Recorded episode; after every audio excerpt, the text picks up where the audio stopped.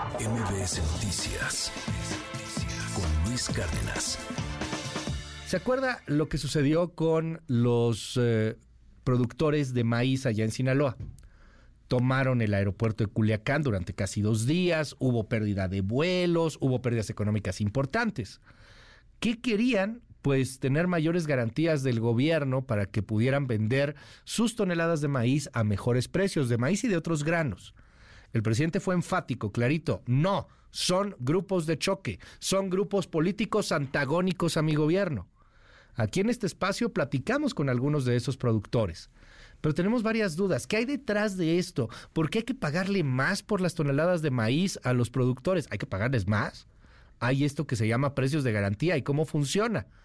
Porque para usted y para mí, para los que a lo mejor estamos pues fuera de las zonas rurales, para quienes vivimos en la ciudad, pues hay otras preocupaciones como ¿y todo esto va a tener un impacto en el precio de la tortilla, por ejemplo? Escuche esto. Creíamos en la palabra del gobierno. Estuvimos con el secretario de Gobernación Federal y nos jugó el dedo en la boca. Nos dijo que nos iba a atender una vez que nos recibió las propuestas y no nos atendió. Ya se fue a su campaña o ya se va a ir. Para eso sí hay tiempo. Para los campesinos y productores de Sinaloa, el gobierno federal no tiene tiempo tienen la opción de ir a reclamarle, pero pues el mismo gobierno federal sabe muy bien que ellos pueden hacer las importaciones de, productos más baratos como están ahorita los precios internacionales. Entonces, como que no, no, no cuadra. El mismo gobierno tiene esa situación y se tienen los tratados y también de países donde no se tiene un tratado de libre comercio se ha permitido la importación de maíz o sueltan, dan la oportunidad de que circule la gente para que puedan viajar y con gusto los atiendo después de ello. No podemos hacerlo bajo la presión Estamos cumpliendo con todos los compromisos que se les está atendiendo como no se hacía antes. Sin embargo, este movimiento lo están alentando adversarios nuestros de un partido político y también de una organización de productores de élite que eran antes los que se beneficiaban siempre, se quedaban con todos los subsidios que se destinaban al campo. Ahora la política es atender primero a los pequeños productores, sean ejidatarios, comuneros o pequeños propietarios. Ellos tienen garantizados sus precios de justos. Hemos salido con más o menos convencidos de que vamos por el camino correcto. Se suspenden las manifestaciones. Vamos a buscar que se construya un precio razonable para las toneladas que no entrarían en el esquema. Los productores han hablado de 4 millones, no necesariamente el precio de garantía, un precio razonable. En el caso de Segalmex, nosotros este día vamos a empezar a comprar, en el caso de las 500 mil toneladas. Qué bueno que nosotros no hemos empezado, porque ahora vamos a hacerlo de manera complementaria. Hemos resuelto que todos los productores de hasta 15 hectáreas vamos a recibirle su maíz y se los vamos a comprar entre Segalmex y nosotros. De manera que les informo a los productores. Es difícil decirles que no se desesperen. Andrés Castañeda, qué gusto saludarte, Jorge, ¿cómo estás? Muy buenos días, Luis, feliz aquí de estar con todos los martes. Oye, ¿qué hay detrás de todo esto? Pues mira, sin maíz no hay país. Hay un problemón eh, que se han conjuntado una serie de factores nacionales, nacionales, o sea, coyunturales del maíz, internacionales y también de políticas públicas de este gobierno. Este, y la realidad es que estamos ante una crisis importante. Eh, si bien la política de este gobierno, como decía la nota, ha sido apoyar a los pequeños productores con el programa de precio de garantía, lo cual no está necesariamente mal. Pero gran parte de la producción de maíz no viene de estos pequeños productores, viene sobre todo de los medianos. Y hay que decir, Sinaloa solito, que es donde está el problema, produce más o menos dos terceras partes de todo el maíz que se consume en México, del maíz blanco. ¿Dos terceras partes? Sí, sí, o sea, Sinaloa y Sonora son los grandes, los grandes productores agrícolas de México. En Sinaloa no solo es el tema del maíz, también hay muchísima agricultura de exportación de jitomate este, y todo tipo de productos eh, de, más, de valor agregado. Y en Sonora es más el tema del trigo, pero y están más o menos en el mismo problema, los dos, ¿no? ¿Cuál es la bronca? O sea, porque yo entiendo que los productores están diciendo, queremos que nos paguen más por el precio de nuestra maíz, pero a ver, uno este frío, capitalista, neoliberal, salvaje, diría, pues es el precio del mercado, ¿no? Pues ahí aguántate. ¿Por qué hablan de, de que todo esto se regula con la bolsa de Chicago y esas cosas, Jorge? ¿Cómo lo entendemos? o sea, ¿por qué dicen, mercado están pagando poquito? A ver, hay varias cosas pasando aquí. La primera es que después de dos años de precios del maíz muy altos en los mercados globales, este año ha caído mucho el precio. Si hace un año o dos se podía vender la tonelada hasta más o menos 7 mil pesos o un poco más, Ok, ahorita el precio internacional está rondando los 5 mil pesos. ¿no? ok. O sea, bajó cañón. bajó muchísimo. Eso se debe a una serie de factores. En el mundo, oferta y demanda, sí, en Chicago se definen los precios, los futuros, etcétera. Ahora, hablábamos la semana pasada aquí tú y yo del superpeso. Sí, del dólar. Pues te acuerdas que te dije que no era ni bueno ni malo en sí. Para unos es bueno y para otros es malo. Para Bueno, ellos es malo. Para ellos es malísimo. Sí, no, no, lo decía el productor. Y nos acordábamos, de hecho, de lo que decías, porque platicamos con este productor y decía, este, oye, es que el dólar está baratísimo y eso me pega horrible a nosotros, Por a- a supuesto. nuestra producción. Porque entonces ellos compiten con el maíz importado, ya sea para forraje o para consumo humano. A ver, un poquito de contexto. México produce sobre todo maíz blanco, que es el que se utiliza para consumo humano. ¿no? Ok. En Estados Unidos se produce sobre todo maíz amarillo, que es el que t- se consume allá para consumo humano, que es un poco diferente al que se consume aquí.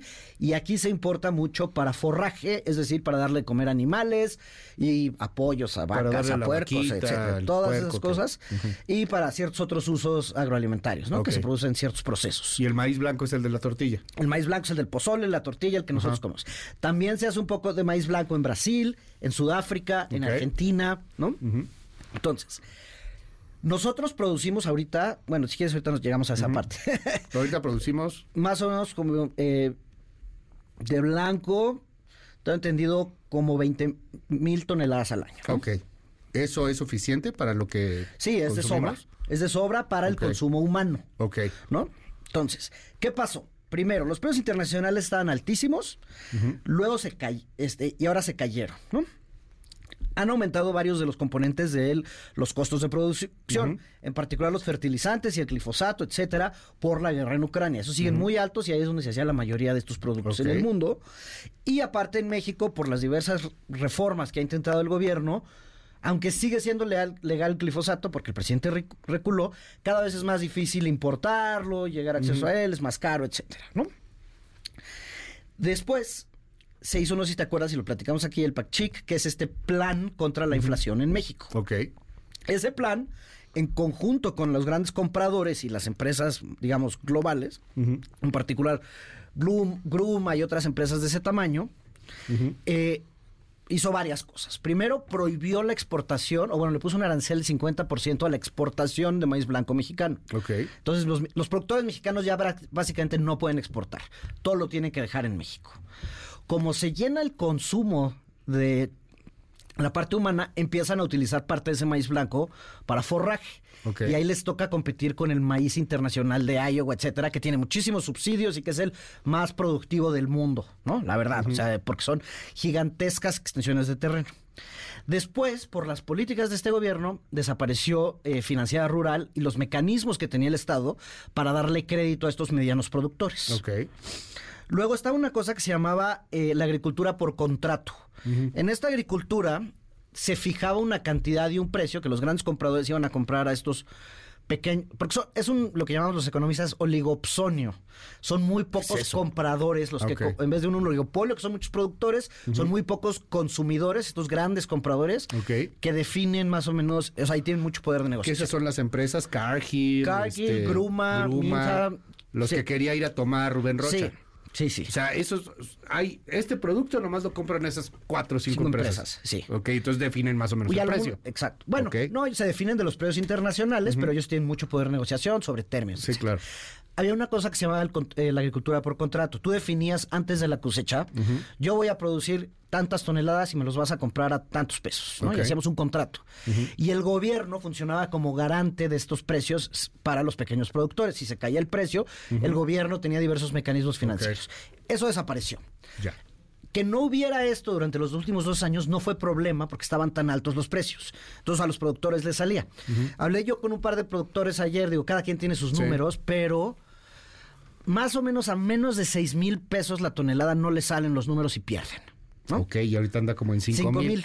De hecho, nos exacto. decía el productor con el que platicábamos que andaba en menos de 4 mil. Sí, porque ya se está rematando en Sinaloa porque ya no hay espacio donde guardarlo. Sí, claro. Entonces, desaparecieron estos dos, pero entró el programa de precios de garantía. Pero el Ok. precios de garantía que habla el gobierno, y como bien decía el presidente, solo es para menos de 10 hectáreas. Es decir, son productores muy chiquitos. Nos decía este cuate que es como para productores de supervivencia. Sí, una claro, cosa para, así. ca- O sea, casi es para subsistencia, lo que se llama Ok. eh, agricultura de subsistencia. 10 hectáreas es poquísimo, ¿no? Son Sí, claro. microproductores que tienen muchísimos problemas, es gente que vive en extrema pobreza. Ajá. Hay que hacer cosas para ayudar a esos microproductores. A ellos sí se les da un ¿eh? subsidio. A ellos se les da el precio de garantía ahora. Ah. Que lo compra el gobierno a través de Segalmex. Al precio que quedamos. 6.950 pesos la, eh, la Sí. tonelada, que es un muy buen precio, pero solo para 2.000 de las más de 6.000 De 6 millones de toneladas, perdón, que produce Sinaloa, por Y ejemplo.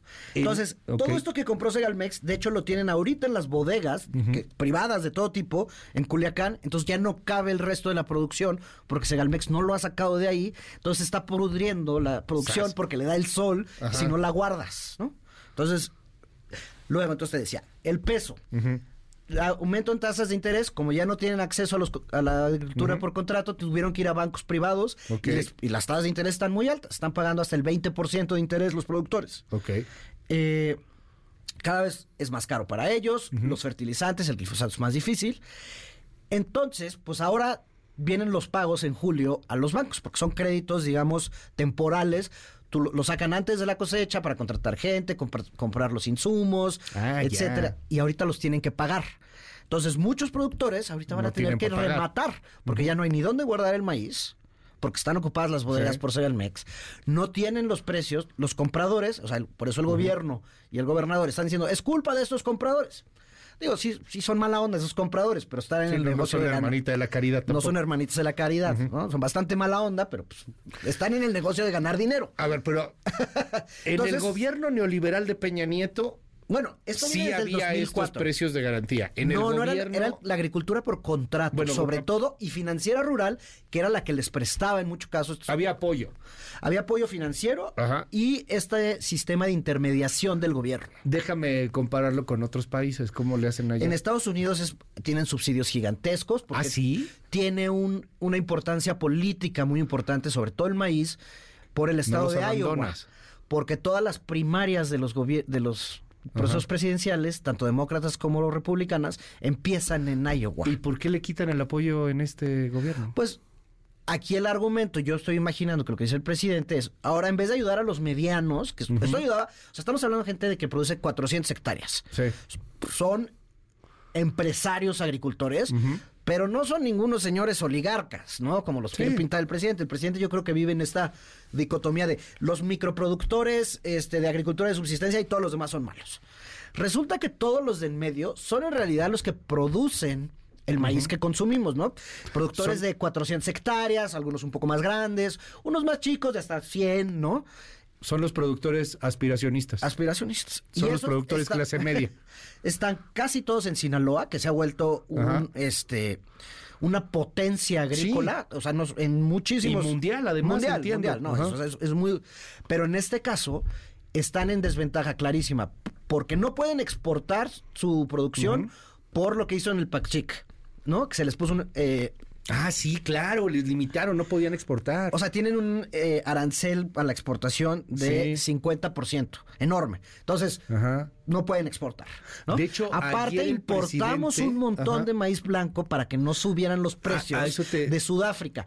Más o menos 500, eh, Sí. no, creo que me parecen que eran 521. Ayer el presidente dijo algo del tema este y señaló que de hecho va, a buscar aranceles, ¿no? También para eh, la importación de maíz blanco de otros lugares, para tratar de apoyar a los productores locales, etcétera. Sí, se había retirado ese arancel Ajá. eh, contra la inflación. Por la inflación. Ahora, pasa todo esto y el precio de la tortilla no baja. Ahí es donde el problema sí son los Sí. compradores pues, que están haciendo su agosto, ¿no? Ah, porque están comprando muy bajo y vendiendo cara la Están masa. a vendiendo igual la masa que antes. Todos estos. y no tomando en cuenta la caída del precio. Ya. Ahora, ¿qué puede pasar y cuál es el riesgo? En un ambiente totalmente neoliberal capitalista, pues si no pueden producir, que no produzcan y quiebren, ¿no? Eso diría la ortodoxia. Ahora, esta idea de sin maíz no hay país y todo eso, Pues sí, la famosa gastronomía mexicana que hoy está en auge a nivel mundial. Es maíz. El maíz blanco que compramos todos, que comemos todos, todos los días, ya sea tamales, tortillas, pozoles, sope. No, a ver, un, todo. Un taco puede ser en cuántas formas te imaginas. Todas. Una enchilada, pero el papazul también. Un sope de alguna otra manera es también una especie de taco. A ver, sí, claro, estamos en todo. El maíz Esos está en todo. productores medianos Ajá. ahorita pueden quebrar.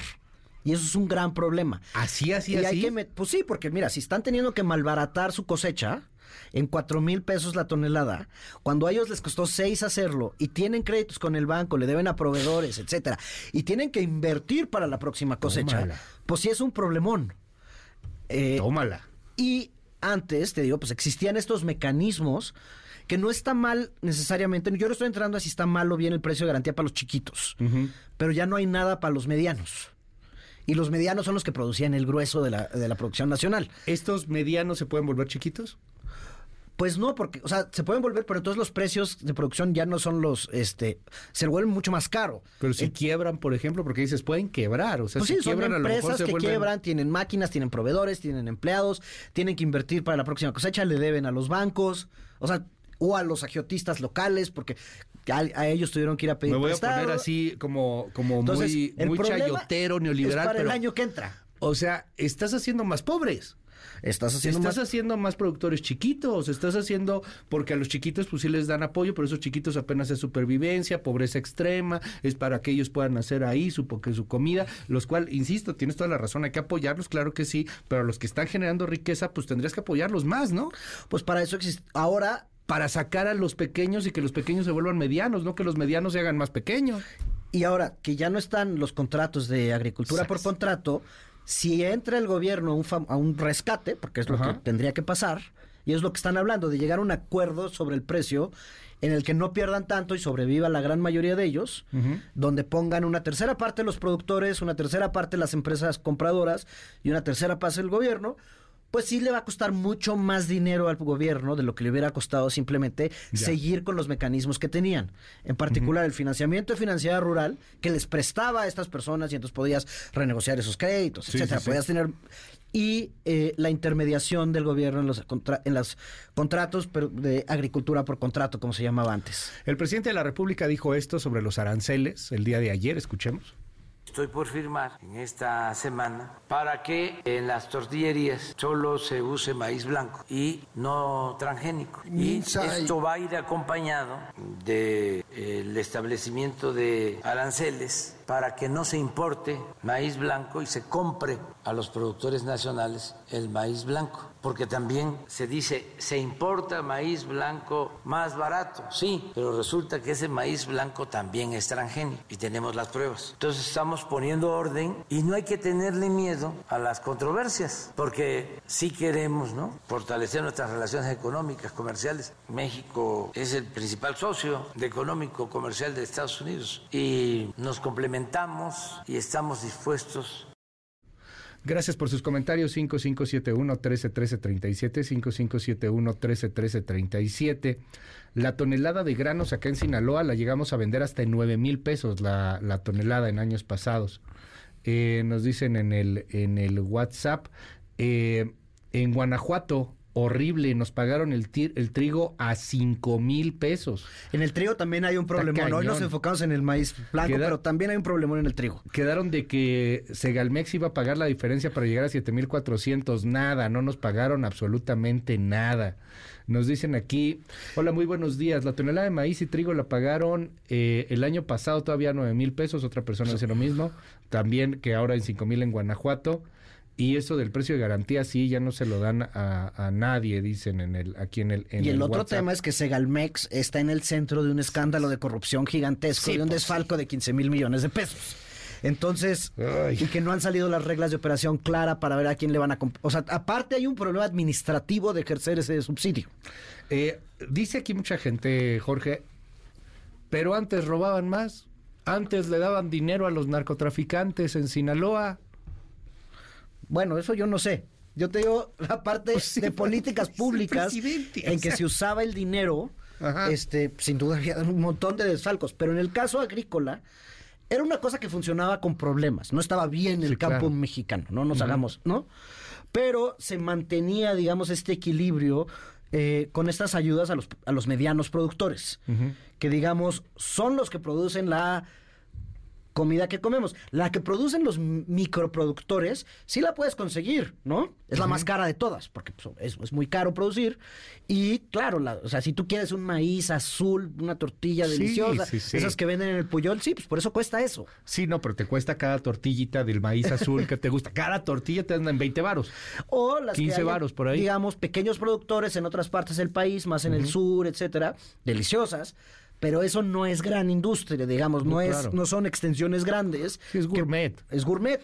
¿no? O de subsistencia, digamos, porque lo de subsistencia... Sí, eh, curioso, pues sí, pero pues es escaso. Es escaso. A final de cuentas, por eso lo termina por hacer más caro. Oye, ¿qué puede pasar este en el, en el corto plazo? O sea, esto no parece que se vaya a resolver. El presidente ha sido claritito, no les va a dar ni un peso hay dinero para las corcholatas, pero no hay dinero para los productores de maíz, ni de trigo, ni de granos.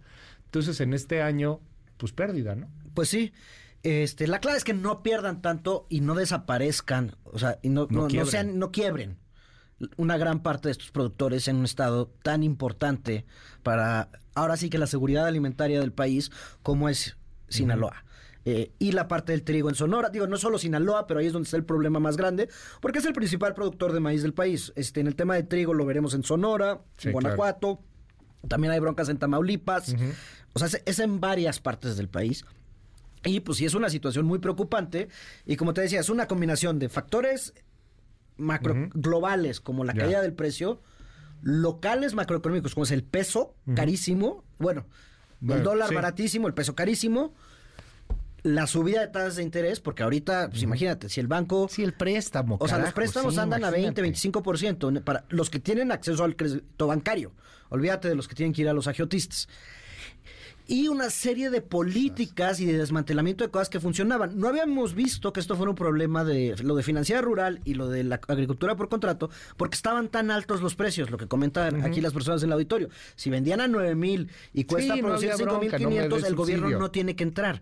Pero justamente esos mecanismos son para cuando caen los precios de esta forma. Ahora, el país más neoliberal del planeta, Estados Unidos, los apoya. Sí, claro. Y en Europa, olvídate de lo que apoya la agricultura, es de lo que más se gasta la Unión Europea. Pero es que esta cada visión que tenemos de que el campo está jodido no debería de ser. O sea, tenemos que tener un campo productivo, un campo empresarial, un campo de gente que puede salir adelante, pero no, queremos ver un campo fregado, ¿no? No, y en particular en estados como Sinaloa, era donde la agricultura se había pues se había vuelto una potencia, digamos, y se había vuelto una de las áreas económicas más dinámicas de la economía mexicana para exportación y para consumo nacional, pero sí, ya lo hemos platicado, eh, la exportación de berries en Michoacán, la exportación de aguacates, son negocios gigantescos, ya integrados, digamos, a las cadenas agroalimentarias, pues por lo menos de América del Norte, pero también globales, o sea, este, se exporta a Japón el aguacate, se exporta a Europa, este, o sea, se ha modernizado cierta parte de la agricultura, ¿no?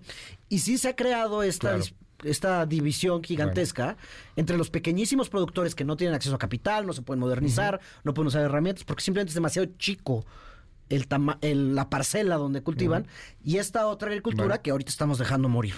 Eh, gracias, Jorge. Muchos comentarios. En Chiapas, Maseca vende. Ah, bueno, sí, también las toneladas de harina para una tortillería las llega a vender en. ¿Cuánto me pone aquí? 17 mil pesos. Sí, pues obviamente hay un, pues una gran ganancia de estas empresas, ¿no? Sí. Sí, es eh, lo que nos decías hace un, momento. es gruma, gruma es más seca. Gruma, exacto. Este, Luis, no creo que con estas acciones lleguemos a tener autosuficiencia alimenticia, como dice López Obrador. No, pues vamos en dirección contraria. Eh, quieren destruir la economía mexicana, esto es muy obvio, dicen en el WhatsApp. Eh, ustedes nada más están derramando lágrimas neoliberales. Bueno. Es es al revés en esta. sí, claro, es, el neoliberal pidiendo que haya subsidio al campo, o sea, imagínense nada más, ¿no? Bueno, apoyos. Ya no hay agiotistas por la inseguridad, ahora ya los, ya los secuestran o los matan, la cosa se pone peor. Sí, claro, porque lo que me decía ayer una persona, y cuando todos estos quiebren, ¿quién va a llegar a comprar las tierras? ¿Quién tiene liquidez hoy? Es el narco. es el narco, pues, el Jalisco Nueva Generación. O sea, si tú quiebras y necesitas la lana, pues ¿quién tiene lana hoy guardada? Pues pues quién. Y luego allá, y luego en Sinaloa, Guerrero, etc. Bueno. Mil gracias, querido Jorge. Te seguimos en tus redes. Jorge Acasta, ahí estamos en el Twitter, los jueves en El Economista. Y eh, aquí andamos por todo. Mañana escribes el tema, ¿no? Sí, no, el, jueves, perdón. El jueves voy a escribir sobre el tema. sobre este tema. Te leemos ahí en El Economista. Gracias, Jorge. Gracias a ti. Saludos a todo el auditorio. MBS Noticias con Luis Cárdenas.